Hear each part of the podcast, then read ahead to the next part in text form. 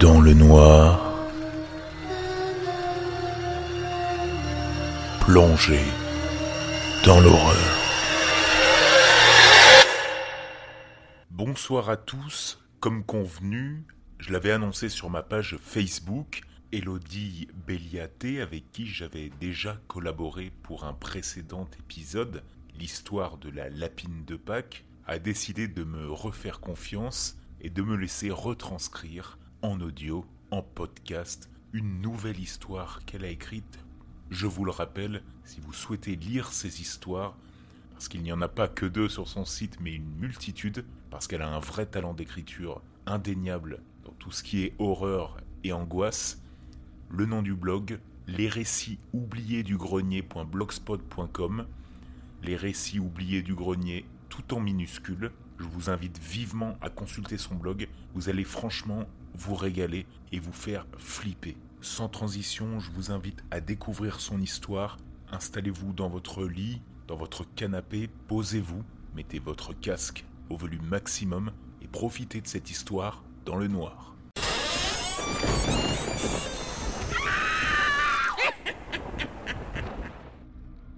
À un moment donné, on fait tous des erreurs. Certaines sont plus déterminantes que d'autres.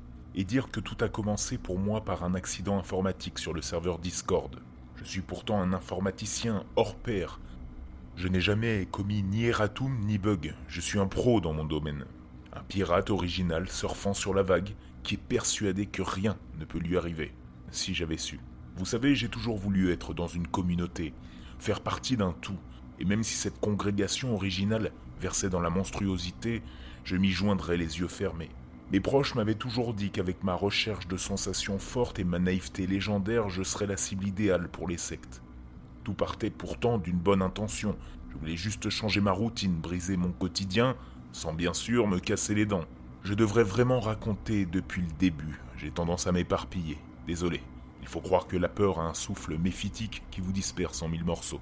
Au commencement, je surfais sur le net. Rien d'extraordinaire à ça, me diriez-vous. Vous avez partiellement raison, car mon ennui était abrutissant. Toujours les mêmes sites de pseudo-fiction horrifique avec ses pop-up et pubs saoulantes. Ma sauveuse fut une certaine Romane Hennick. Elle me contacta du jour au lendemain sur Facebook et m'envoya dans la foulée une demande d'amis. Je ne lui demandais pas comment elle m'avait trouvé. Honnêtement, peu m'importait, seul comptait le contenu de son profil. Des courts récits effroyables qui se voulaient comme réels. Photos d'archives médiévales à l'appui, historiettes de pères sadiques ou de frères sociopathes. Tant de faits atroces qui pourraient arriver à votre voisine, peut-être même à vous. C'est ainsi que je découvris l'univers des creepypasta. La plupart des écrits étaient faux. Certains faits étaient le fruit de l'imagination d'auteurs inspirés, d'autres peu vérifiables. Peut-être authentiques, nul ne le sait. Je ne cherchais même pas à démêler le vrai du faux, et dans un frisson de joie mauvaise, je m'inscrivis sur tous les sites de creepypasta du web. J'avais trouvé mes antres infernaux, mes épouvantables Eldorado. Mais aussi vite que la galvanisation m'avait atteinte, la routine m'étreint en son sein et fit retomber mon excitation comme un soufflet. J'étais en manque de monstruosité, un putain de junkie voulant sa dose. Je guettais une ligne d'atrocité morbide comme un puissant rail de coke. J'étais aussi devenu dingue du dark web. J'ouvrais la boîte de Pandore sur mon disque dur qui pouvait être infesté de malware et de virus. Pourtant, je m'en foutais. J'étais trop dépendant aux atrocités. Ils le comprirent. Ils m'invitèrent à rejoindre le serveur Discord. Je me rappelle le message fatidique qui s'était inscrit un soir sur mon écran. Il était inscrit une succession de symboles inconnus vous invite. Cette personne, cachée derrière cette suite de signes, m'amenait juste à utiliser Discord pour discuter avec des adeptes, comme moi, des pastas les plus malsaines. On ne risque rien à utiliser des applications de chat entre aficionados, n'est-ce pas? Tu dois vérifier ton identité par téléphone avant de pouvoir envoyer des messages sur ce serveur. Tout le monde connaît ce procédé, dès qu'on rejoint le salon pour la première fois. J'étais discipliné mais surtout bête. J'entrais donc mon numéro de téléphone pour recevoir le code de vérification afin d'utiliser les services. Invalide phone number fut la réponse du serveur. Numéro de téléphone invalide. Identité factice. J'eus un moment de latence durant lequel une crainte inexpliquée m'envahissait. Ma nuque se couvrit de chair de poule. J'étais gelé, je tremblais, on m'observait. Maintenant, j'en suis certain, même si j'ignore par quel dispositif. Figé d'effroi, je fixai ma tablette sans réagir. Deux choses horribles me sortirent de ma léthargie. L'écran fut parcouru d'ondulations gris clair sur fond noir. Un message s'afficha avec la suite de symboles étranges dont je vous ai parlé, suivi du chiffre 13, qui s'inscrivit violemment jusqu'à en faire brûler ma rétine. Au cauchemar visuel vint s'ajouter un autre élément qui me fit sursauter. Mon portable sonna. La bouche sèche, les bras tremblotants, je parvins quand même à décrocher. Un boucan de tous les diables acheva mon courage. Une fille hurlait, des bruits de chaîne grinçaient. Un outil en métal tomba sur le sol. Un autre élément chuta en un bruit de chair spongieuse. Ton ami avait la langue bien pendue. Tic, tac, tic, tac. Que le spectacle commence s'exclama une voix grinçante qui ricanait. Et l'inconnu raccrocha. J'ai fait un cauchemar, je vais me réveiller, je me répétais cette phrase en boucle. J'aurais adoré retourner le bourbier de ma situation en ce simple tour de passe-passe. Mais il en fut autrement. Il se trouve que c'est à partir de cet instant que mon quotidien se morpha en mauvais rêve ambulant. Mon téléphone devint un objet de malheur. Il était le réceptacle de vicieux appels d'inconnus, tous les soirs. Je décrochais, juste la soirée suivante. Car ce concert cacophonique cassa mon comportement. Les sons de métal hurlants, les voix malveillantes et ce nouveau décompte. Tic, tac, tic, tac. Plus que douze. C'en était trop. Je ne pris plus aucun appel, n'écoutais pas leurs messages sur ma boîte vocale. Je loupais dans la foulée les sollicitations de tous mes proches, mais ça m'était égal. En une semaine, j'entrais dans un délire paranoïaque. Je couvris les caméras frontales de mes appareils. Je retournais les écrans noirs vers les murs.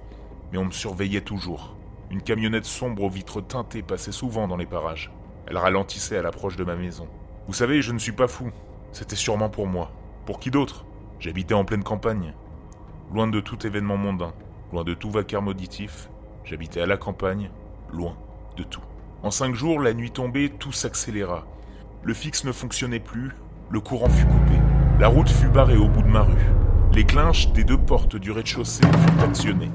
L'une à l'avant dans le salon et l'autre à l'arrière, dans la cuisine. Des claquements de bottes réguliers résonnèrent comme à. Je m'étais terré sous mon lit en attendant le peloton d'exécution. Que faire d'autre? Sauvé par la fenêtre? Ils étaient bien trop nombreux. Je le sentais. Il vola brutalement dans la pièce. Je parle de mon asile, de mon lit, du gorille. Non, je ne vous parle pas en métaphore. Mon kidnappeur portait vraiment un costume de gorille. Trop réaliste, trop grand. Trop de poils longs et poisseux d'un rouge sombre entournaient le faciès de singe. Je n'arrivais pas à savoir ce que me voulait ce monstrueux gorille, mais franchement, peu importe. Car c'est ici que tout commence ou que tout finit. Après tout, aussi vrai que tous les sentiers chaotiques mènent à Rome, tout commencement a une fin. Ils m'ont emprisonné. Dans une cellule immense d'où je vous narre mon atroce aventure depuis le début. Je ne sais pas dans quelle ville je suis, mais au moins, je ne suis pas seul. Elle est là avec moi, dans cette pièce faite d'odeurs d'excréments et de sang séché coagulé. Dans un geste vain de protection, elle enserre son corps famélique. Elle ne parle pas. Elle n'est pas muette de naissance. Elle avait juste la langue trop pendue. Alors, il la lui ont coupée avec un sécateur. C'est de la mauvaise graine, ricanait-il. Je sais tout ça car c'est elle qui me l'a dit. Enfin, pas dit avec des paroles claires. Je vous rappelle que sa voix n'est que de bruits gutturaux s'échappant de sa bouche en une haleine fétide. Elle a d'abord lié les sons d'objets différents aux 26 lettres de l'alphabet pour créer son propre langage. Elle est très intelligente mais se fatigue vite, et les bruits qu'elle produit sont trop faibles, inaudibles. Alors elle a trouvé de quoi écrire. Faut dire avec quel média est au-dessus de mes forces. S'il vous plaît, n'insistez pas. Elle s'appelle Roman Enick. C'est à la fois Roman et quelqu'un d'autre qui m'avait contacté sur Facebook. Elle a tenté de l'expliquer, mais ses larmes coulaient tellement que trop de lettres se brouillaient. Comme moi, elle avait rejoint Discord. Son numéro était invalide, comme le mien. Alors ils l'ont pris. Je n'ai pas tout de suite compris. Prendre quoi? Roman? L'enlever si vite? Suis-je bête? Bien sûr que oui, ils l'ont kidnappé. Mais comme moi, 13 jours s'étaient écoulés. Alors qu'est-ce qui pouvait être prisé? Prenable. Son identité? C'est ce qu'elle a inscrit très exactement.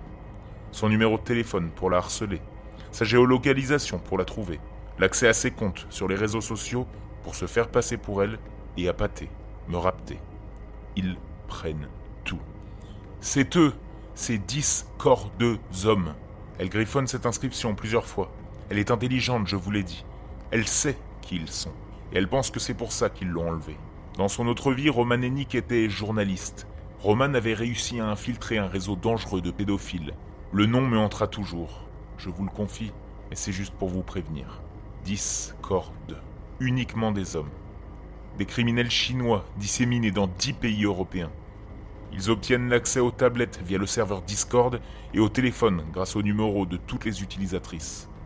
Des pédophiles pour la plupart qui volent photos, vidéos, vous filment à votre insu et quand le cœur leur en dit, vous traquent. Elle a gribouillé des signes que j'avais déjà vus sans les comprendre. Puis elle m'a tout expliqué. La signification des symboles, même aussi mal tracés, saute aux yeux quand on le sait. Je vous le dis à mon tour, notez bien. La première croix correspond au 10, en chiffre romain. Les deux symboles à côté sont la traduction en chinois du mot corps. Les deux barres droites sont le 2, toujours en chiffre romain. Et les deux derniers signes veulent dire homme, toujours en chinois. Le savoir ne vous sert à rien, mais enregistrez bien ceci. L'organisation se présente aussi sous le nom du serveur, que tout le monde connaît, Discord. Troublé par toutes ces révélations, je ne sais pas ce que je fous ici, je suis perdu. Je laisse mon regard errer sur la décoration sommaire de la pièce. Je finis par poser la question qui me tourmente. Et moi alors? Pourquoi? Lettre par lettre, avec réticence, la réponse est tracée et fait son cheminement jusqu'à mon cerveau. Recrutement pour les films. J'avale péniblement ma salive. J'analyse de nouveau la décoration. Les affichettes frappent ma rétine et ma conscience. Des lolitas trop jeunes, maquillées et habillées comme des filles de joie, couchent avec des hommes beaucoup trop âgés. Les corps sont mutilés, ensanglantés, et les visages horrifiés par ce que le couple est obligé de faire. Des photos, des snuff movies, des captures de scènes de copulation après torture. Je suis à deux doigts de m'évanouir et alors que je pense à être arrivé au comble du vice, elle est là et avance péniblement dans la pièce. Elle, ma chère sœur, ange tombé du ciel pour atterrir en enfer. Ils l'ont appâtée avec mes comptes de réseaux sociaux pour la jeter dans cette cellule. Malgré ce qu'ils lui ont fait, je la reconnaîtrai entre toutes. Ils l'ont maquillée à la truelle et vêtue d'une manière totalement indécente. Elle est paniquée, et ses mains se balancent devant elle, comme le ferait une aveugle. Je me corrige. Pas comme le ferait une aveugle, mais comme le fait une aveugle, car elle est aveugle. Des trous béants, hideux, remplacent ses beaux yeux verts. Les orbites ensanglantées n'ont même pas été soignées, et dégoulinent de pu. Ses lèvres corail s'agitent. Elle parle, voire plutôt, elle crie, mais je n'entends rien. Avec lenteur, je guide mes mains vers mes oreilles. Avec panique, je palpe les excroissances cireuses qui dépassent de mes oreilles. Avec horreur, j'admets que je ne pourrai plus jamais rien entendre. Mes conduits auditifs sont bouchés, brûlés à la cire, mes tympans sûrement infectés. Une photo pourrait immortaliser les trois monstruosités réunies dans la cellule, elle rejoindrait le mur des horreurs.